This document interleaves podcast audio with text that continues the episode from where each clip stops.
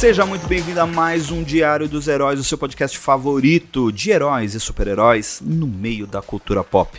Hoje temos um programa muito especial porque recordes foram quebrados. Eu vou falar aqui da possível volta, ou será que já está confirmado mesmo, de Kick-Ass, um filme que eu adoro, uma HQ que eu amo.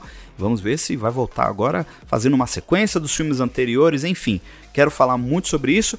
Temos finalmente um review expresso aqui um review expresso do nosso querido Lucas Lucena, que acabou de assistir Homem-Aranha Sem Volta para Casa e está em polvorosa. E a gente também vai comentar um pouco sobre o último episódio de Gavião Arqueiro e dar uma pincelada aqui sobre o que a gente está achando da série, que vai chegar ao final na semana que vem no Disney Plus. Para quem não me conhece, eu sou o Dinho. Oi, eu sou a Tali do Mala de Nerd. Você pode encontrar o Mala de Nerd nas principais redes sociais. Vai lá no Instagram, no YouTube e no TikTok e começa a seguir.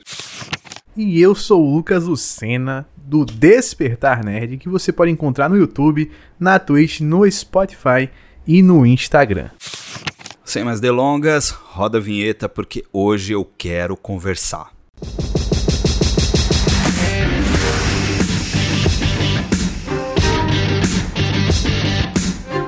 A nossa primeira notícia é sobre Homem-Aranha sem volta para casa, claro. E realmente, como o Dinho já falou na introdução, os recordes foram batidos. Essa foi a maior abertura de todos os tempos da Sony Pictures aqui no Brasil. E o mais legal da gente falar, né, que a pré-estreia desse filme foi no dia 15, a estreia no dia 16. E esse recorde que eu tô falando é só das sessões de pré-estreias que aconteceram no dia 15 de dezembro, tá? O filme também quebrou um recorde de todos os outros filmes do Homem-Aranha dessa trilogia, né? Com os resultados só dessas sessões, o filme já é a quarta maior abertura de todos os tempos, 80% acima do filme anterior, que foi Homem-Aranha Longe de Casa, e 114% acima do dia de abertura de De Volta ao Lar. Então já estamos vendo aí esse fenômeno que está se movimentando há bastante tempo e também na internet dos filmes do Homem-Aranha e desse último filme, dessa trilogia especificadamente. A gente sabia que o resultado seria muito grande nas bilheterias, mas já no primeiro dia a gente já está vendo que é um fenômeno. O pessoal realmente está voltando ao cinema para assistir Homem-Aranha isso é incrível. Vamos ver que outros recordes esse filme ainda vai bater. Esses dados que foram mencionados aqui na notícia foram enviados para nós pela própria Sony Pictures do Brasil.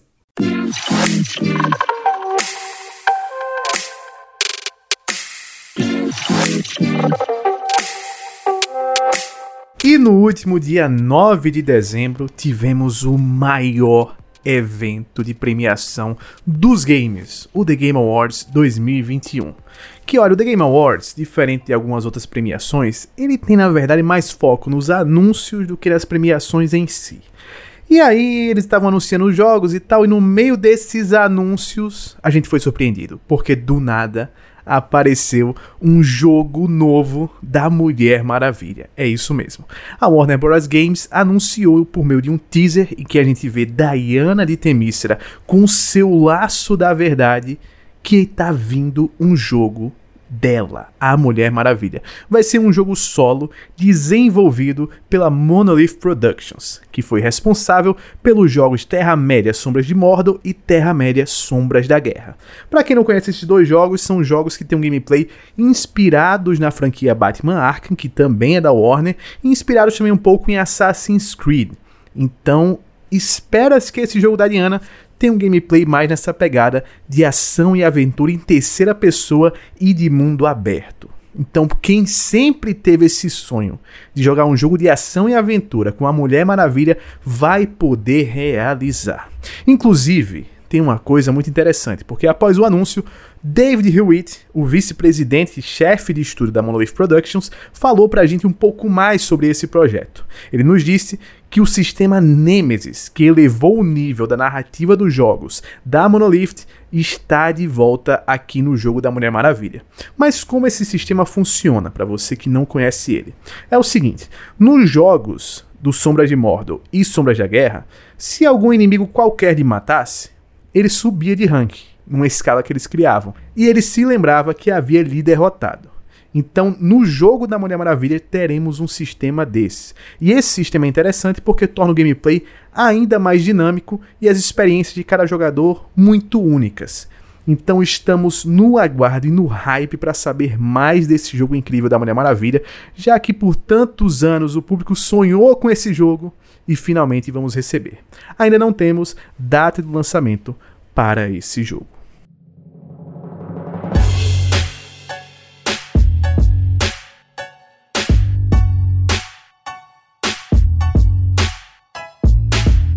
Kick-Ass vai ganhar um reboot nos cinemas. É, aí não sou eu que tô falando não. Quem tá falando foi o diretor Matthew Vaughn, que deu uma entrevista ao Collider, revelando para nós a novidade. E eu vou falar que eu fiquei muito surpreso por ele estar retornando com a franquia, porque alguns anos atrás a gente ouviu dizer que ia rolar um filme solo da Hit Girl que era a personagem vivida pela Chloe Grace Moretz. Porém, isso não aconteceu porque a própria atriz disse que não tinha interesse no terceiro filme, já ainda, ainda mais focado na personagem dela. Pois bem, ele disse o seguinte, abre aspas, é tão louco que eu não posso falar sobre isso, mas nós temos isso pronto para filmar todos os direitos revertem em dois anos e então vamos reiniciá-los, onde as pessoas ficarão tipo: ele é louco. Eita, eu vou dizer para vocês que sobre esses direitos é porque o que acontece.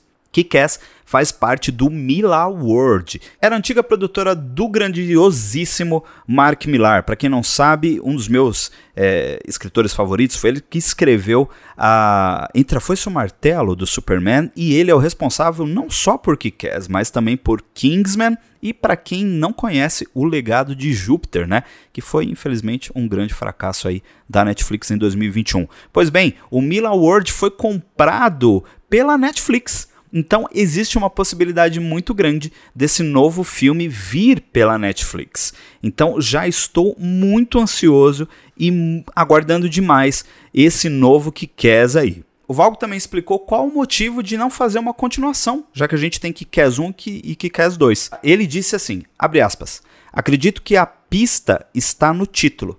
Kikaz se tornou um novo gênero. E ele também completou, também vou precisar de um ator ou atriz muito, muito corajoso para interpretar o novo que quer, porque vai assustá-los para capapapapi. Acho que vocês já entenderam. então vem aí um novo Kick-Ass repaginado. E vou falar uma coisa, já que eu estou falando aqui do Matthew Vaughn, ele é um diretor que eu gosto muito. Primeiramente, ele dirigiu o meu X-Men favorito, que é o X-Men First Class, o X-Men Primeira Classe lá em 2011. Depois ele dirigiu Kick-Ass e também fez Kingsman. Inclusive, ele retorna em Kingsman A Origem, que vai ter estreia em janeiro, agora dia 6 de janeiro, e nós vamos ter um especial aqui no Diário dos Heróis falando dos três filmes e um pouco também das HQs. Por enquanto, Kick-Ass ainda está só no projeto e não temos data de lançamento, mas vamos torcer muito pelo que vem por aí.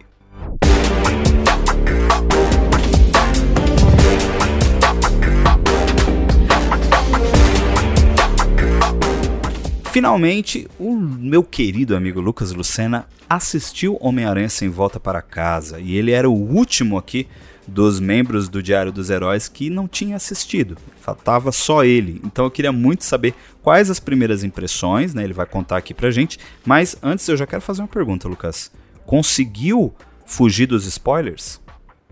Cara, eu não estava tentando fugir dos spoilers. Eu não procurei spoiler algum mas também não fiquei naquela de tentar fugir. Eu não fiquei longe da internet, não bloqueei hashtag, não bloqueei palavra no Twitter, não fiquei longe do YouTube, nem saí de nenhum grupo. Tava de boa. Não recebi nenhum spoiler, por incrível que pareça, não recebi. Não sei como, vou agradecer ao algoritmo aí das redes sociais por terem prevenido de ver algum spoiler. E que experiência fantástica, foi fantástica, assim. O Homem-Aranha ele pode ser o sem volta para casa, mas eu estou de volta para minha casa e voltei muito feliz com o que eu vi. Porque é um filmaço, é, é, aquela, é aquele tipo de experiência que tem que ser visto no cinema. Assim, tem que ser visto no cinema, porque parecia um estádio de futebol, mas um estádio de futebol com uma conotação legal, sem ser nada criticando. Eu acho que, pelo menos na sessão que eu tava, a galera tava comemorando muito nas horas que era para comemorar, tava rindo na hora que era para rir, tava chorando na hora que era para chorar. É um filmaço, assim. É, é uma das experiências que faz jus a você que não foi no cinema ainda por conta da pandemia a voltar. Eu acho que se você tava esperando uma hora perfeita para voltar é agora. É com Homem-Aranha porque esse filme é incrível, esse filme merece ser visto no cinema. É um filme que faz jus ao personagem, ele faz muito jus ao Homem-Aranha, ao legado do Homem-Aranha, é uma carta de amor ao legado do Homem-Aranha, a tudo que já foi escrito sobre o Homem-Aranha, a todos os filmes que foram feitos do Homem-Aranha, sabe? É um legado, é um, uma celebração do personagem, e é uma celebração do personagem dentro do MCU, porque ele também consegue desenvolver as narrativas do MCU pra né, deixar aquelas pontinhas de sempre que a Marvel deixa para o futuro do universo cinematográfico da Marvel. Adorei, adorei, adorei o filme. Amei.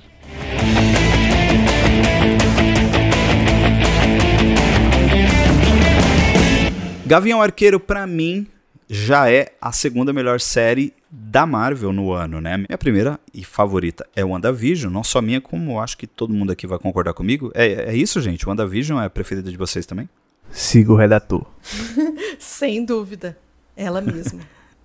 Então depois a gente vai fazer um ranking mais para frente aí, mas assim, tô gostando muito da série. Fiz um primeiras impressões, a Disney veio com, com, uma parceria com a gente aí do Diário dos Heróis, nos deu acesso antes a, a Premiere, aos episódios, foi muito bacana, então a gente vem acompanhando essa série desde o início e tem sido assim uma experiência incrível, porque eu não esperava que eu, que eu iria me apaixonar tanto por essa série como estou. Porém, agora eu vou sinalizar vocês com spoilers, porque sim, nós vamos falar um pouco sobre o penúltimo episódio dessa série que se encerra na semana que vem.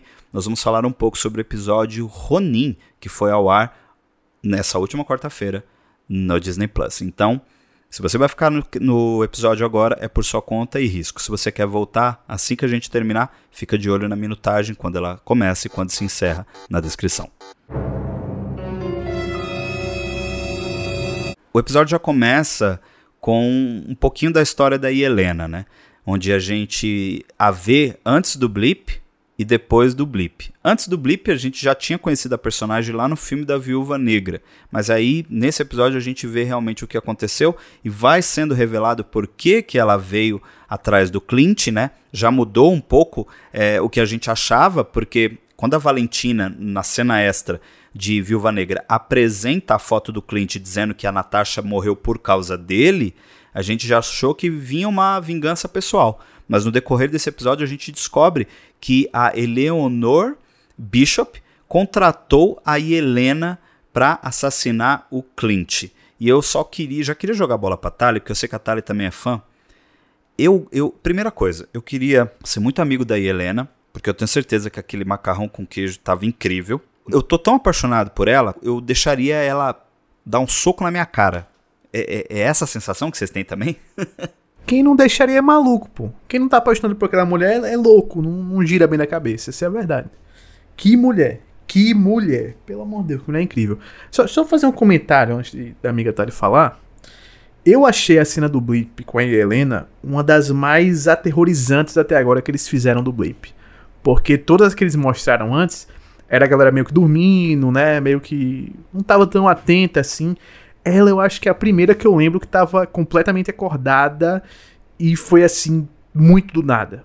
Foi a pessoa tá na frente de um espelho, se olhando no banheiro de uma casa, e uma coisa bem cotidiana para uma viúva, né? Porque também ela tava no meio de uma operação ali e tal. Mas foi muito louco aquilo dali a forma como troca a cena, como vai voltando as coisas, e ela vai voltando e vai tudo mudando, e quando ela sai, ela tem um impacto de ver que passou os cinco anos, sabe?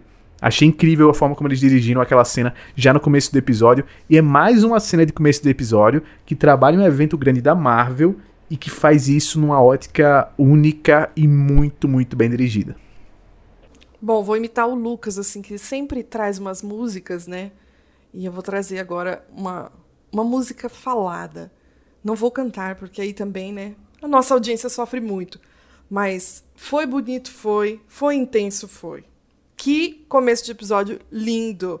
Eu amei já desde o início, aquela vibe de neve e tal, uma coisa bem misteriosa. Eu concordo muito com o Lucas, acho que foi uma das melhores é, formas ali de falar sobre o blip, pelo menos a que mais me impactou, sabe? Eu gostei bastante de ver. E foi também bem triste, né, gente? Porque ela sai ali da situação quando ela retorna, é, pensando na irmã e querendo avisar a irmã que ela estava bem e tal, e querendo saber como que a irmã estava. E a gente sabe muito bem onde a irmã dela estava ou não estava. E então foi bem forte. Eu gosto muito da personagem, né? É, em Viúva Negra já tinha me apaixonado por ela. E na cena pós-crédito ficou mesmo essa ideia de que ela voltaria, provavelmente na série da, do, do Hawkeye, né? Então, assim, foi mu muito legal. Foi muito legal vê-la ali. E vou dizer para vocês que não deixaria ela dar um soco na minha cara, não, tá? Dá para ser amiga dela sem precisar ela provar com violência que a amizade está fluindo. Acho que eu trocaria ideia com ela e tá tudo bem, não precisaria disso. Gosto muito dela e digo também que a cena que ela fez ali com a Kate Bishop na mesa, aquele diálogo, foi uma das cenas mais bonitas de todas as séries da Marvel que eu acompanhei. Foi cinema aquilo ali. Foi lindo demais. Foi a lá Tarantino, né, aquela cena. E eu acho que pra gente justificar o sangue, a gente tem muito molho picante no macarrão. eu gostei muito da cena, achei incrível, assim. É, eu vou dividir por blocos aqui pra gente não se estender tanto, né? Porque a gente depois vai falar mais sobre a série num especial aqui, assim que terminar, né? Mas uma, uma coisa que o Lucas falou é, sobre introdução, Natália, na verdade, falou que foi uma das introduções mais bonitas, né? É, enfim, não lembro quem falou, se foi um dos dois, mas eu concordo. Foi a Tali. É, foi muito bonita mesmo, foi incrível. E Hawkeye já vem com isso, né? Dos outros episódios, porque teve a introdução da Kate Bishop também é bem emocionante, né? Com, com a perda do pai, o, no, meio do, do, do, furacão ali, quando estava rolando o ataque em 2012 é, Nova York, né? É, que o Loki fez a invasão aqui com os Chitauri. Aí a gente tem a introdução da, da Echo também, que mostra o passado dela, isso é bem legal.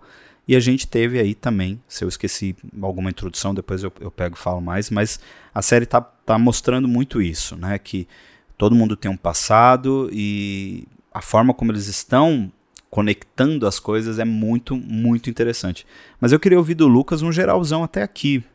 É, o que, que, você está achando da série e também é, como você acha que eles. Você não acha que tem muita coisa para resolver no, no, último episódio. Vamos ficar com aquela sensação de correria agora no próximo episódio? Eu acho que o último episódio vai deixar algumas coisas aí em aberto, hein? Eu tô sentindo que a resolução que eles vão dar vai ser talvez mais para o Clint Barton em si, para o Gavião Arqueiro, até para justificar o título da série, porque acho que até o penúltimo episódio, o meu sentimento era muito mais que era uma série da Kate Bishop. Era ela quem carregava totalmente. Nesse penúltimo episódio, eu acho que ele continua não sendo o grande protagonista da série, mas eu acho que a introdução da Helena e todo o lance da Helena com, com Eleanor e a introdução de um personagemzinho além do final, eu acho que é muito pra dizer, ó, essa é uma história sobre o fechamento do Ronin. É, a gente vai mostrar as consequências de tudo que o Ronin fez e de todas as escolhas que Clint Barton tomou até agora. Né? A gente, na série a gente vê que ele não se vê como um herói ele se vê como uma arma. Uma arma que foi usada é, por diferentes pessoas, por diferentes organizações durante a vida toda dele e que o único objetivo dele sempre foi proteger a família dele. Sempre foi deixar a família dele protegida. E gosto muito dessa, dessa construção, essas camadas que estão dando a mais pro personagem. Eu acho que ainda falta para mim mais carisma pro, pro Jeremy Renner. Eu não, não acho ele o cara mais carismático do mundo ali pro Gavião Arqueiro, mas sinto também que faz parte da personalidade do personagem e que eles desenvolveram isso ainda mais nessa série. Esperava que talvez com o passar dos episódios ele fosse se abrindo um pouco mais, mas eu acho que a gente já tá num ponto que não dá. Eu acho que realmente ele, ele é aquilo, vai ser aquilo e é isso. E gosto como as tramas estão se juntando. Eu gosto como a gente não tem tantas tramas soltas assim ao mesmo tempo. A gente tem tudo coincidindo para um único ponto, que foi esse ponto da Eleanor e do Rei do Crime, que a gente foi apresentar ali no finalzinho do episódio. Aí Helena chegou no episódio anterior. Eu pensei, putz, o que, é que será que vão fazer com ela? Vão deixar ela solta? Não, amarraram ela ali.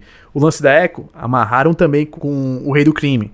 O lance do, do Jack Duskane, que, né, que é o espadachim que a gente tava todo o tempo, ele matou o tio dele e tal Agora não dá nem pra saber se foi ele realmente que matou o tio dele. né? Pode ter sido a Eleanor também.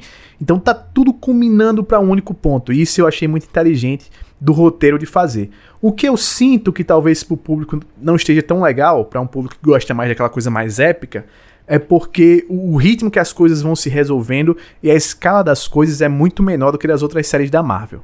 E aí tem um público que prefere aquela coisa escala do, do que a gente viu em Homem-Aranha, do que a gente viu em Loki, do que a gente viu em WandaVision, do que a gente viu em, em Azim Bracinho, né, que é o Foco do Soldado Invernal.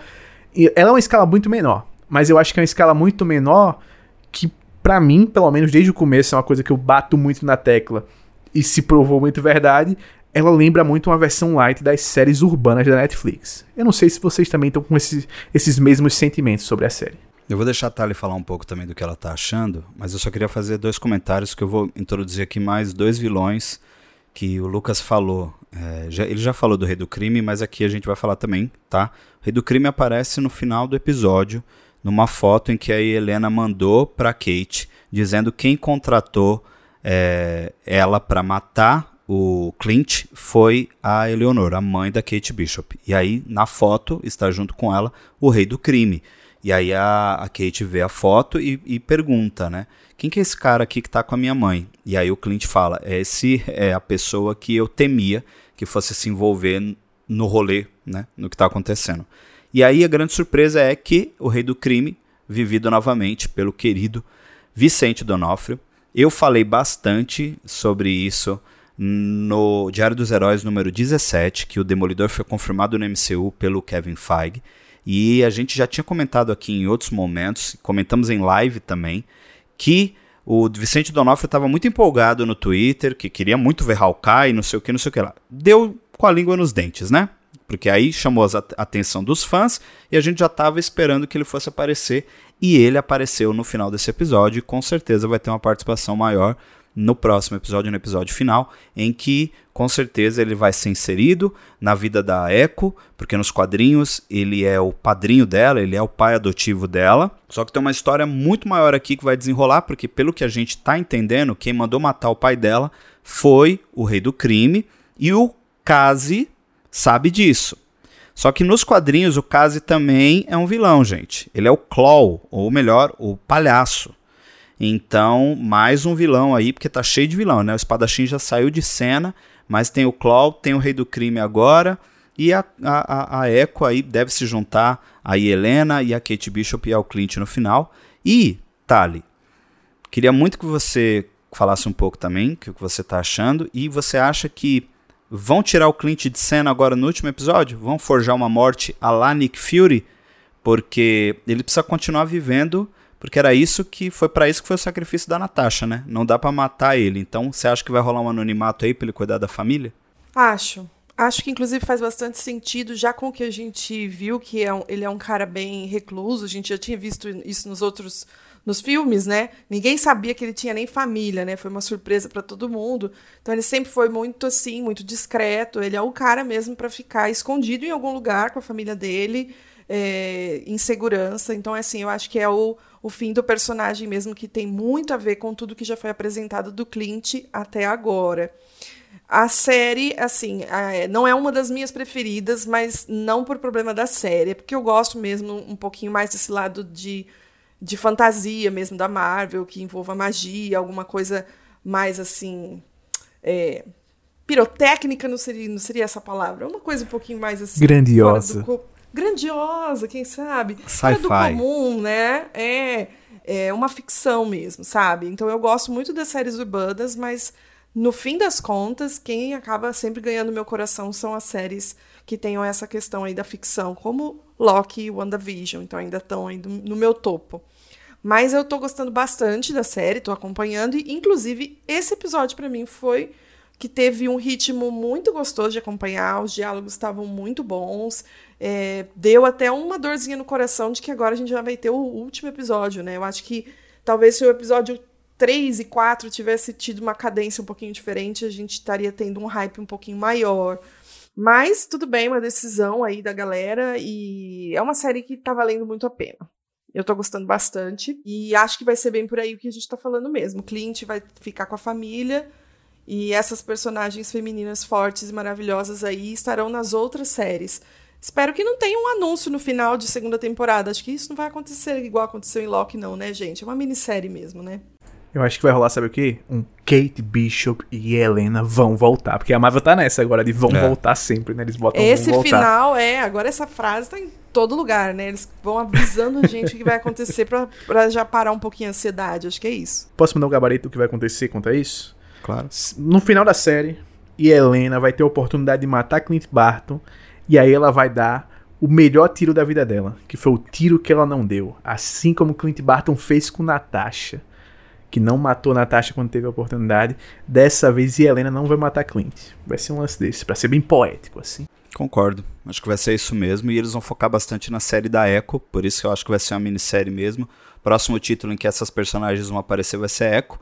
E a Helena tem tudo para aparecer em War Machine também, né? Na série do Máquina de Combate todas essas séries mais pé no chão, assim, da Marvel, ela pode aparecer, ela pode aparecer no próximo filme do Capitão América também, e eu aposto todas as minhas fichas em que ela estará em invasão secreta de alguma forma, que vai ser aí a série de grande elenco e também quem vai encabeçar, né, que vai ser o grande protagonista, provavelmente vai ser o Nick Fury. Mas só comentando o que o Lucas falou, que essa série tá com um clima meio das séries da Netflix, concordo, tem muitas, muitos momentos que lembram a série da Netflix, as séries da Netflix, né, dos defensores lá. Fala dos defensores, mas vocês já entenderam, tô falando dos outros é, heróis também. E queria muito, mas muito mesmo, ver de volta, ter de volta o John Bertal como Justiceiro. Queria muito rever a, a, a Kristen Ritter como Jessica Jones. Queria muito ver o Luke Cage de volta também, para voltar todo mundo, menos o Punho de Ferro. Esse aí é, eu ia perguntar agora que... do punho, mas. Não, esse aí a gente finge que não existiu.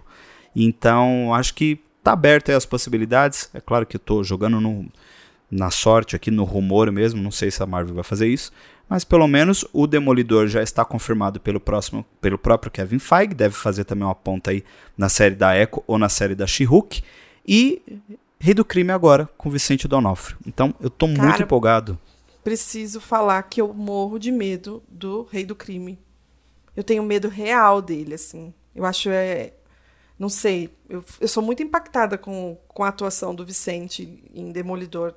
E eu tenho muito medo dele. Eu acho ele um. Tu não vai envergonhar assim. o homem na frente de Vanessa, viu? Tu não vai envergonhar o homem na frente da Vanessa. Nossa, não é eu não posso. Não, não falaria nada. Eu ficaria.